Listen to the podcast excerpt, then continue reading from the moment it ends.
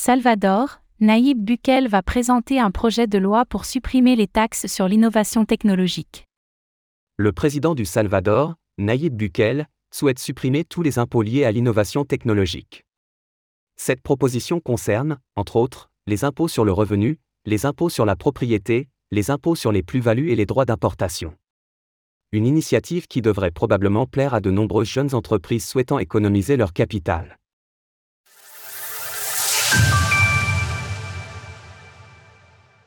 Nayib Bukele embarque le Salvador dans l'innovation technologique.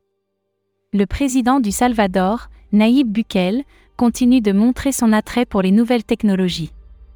Connu pour avoir fait du Bitcoin, BTC, une monnaie légale au Salvador, ce petit pays d'Amérique centrale, Nayib Bukele a fait savoir qu'il allait envoyer un projet de loi au Congrès afin de supprimer tous les impôts relatifs à l'innovation technologique. Selon le tweet du président salvadorien, cela concernera les impôts sur le revenu, les impôts sur la propriété, mais également les impôts sur les plus-values et sur les droits d'importation. Bien qu'il n'ait pas fait mention des crypto-monnaies dans sa déclaration, le terme d'innovation technologique devrait cependant englober l'intelligence artificielle, IA, la programmation, le codage informatique ou encore la fabrication de matériel informatique et de communication. L'initiative a notamment été saluée par Champeng Zhao, le PDG de l'exchange de crypto-monnaie Binance. Une initiative qui devrait être appréciée de la part d'un grand nombre d'entrepreneurs, des conditions financières aussi légères constituant un terreau fertile pour les jeunes entreprises qui doivent parfois économiser leur capital.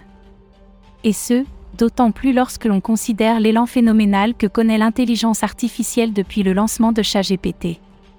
Par ailleurs, alors que le Salvador a longtemps été une destination plutôt reléguée au second rang à cause de la criminalité qui y sévit, Naïb Bukel a lancé une offensive majeure contre le crime organisé, ce qui lui a valu les gros titres ces dernières semaines, notamment à cause de la méga prison bâtie dans le pays afin d'y enfermer des membres de gangs. Le taux d'homicide a ainsi été drastiquement réduit, passant de 103 pour 100 000 habitants en 2015 à 7,8 en 2022, soit le taux le plus bas jamais enregistré dans l'histoire du Salvador. Le président avait initialement été élu concernant sa politique sécuritaire, ce qui semble avoir porté ses fruits. Le temps nous dira ainsi si les nouvelles mesures que Naïb Bukel veut mettre en place pour attirer de jeunes talents, mêlés à la baisse de la criminalité, feront entrer de nouveaux investisseurs. Retrouvez toutes les actualités crypto sur le site cryptost.fr.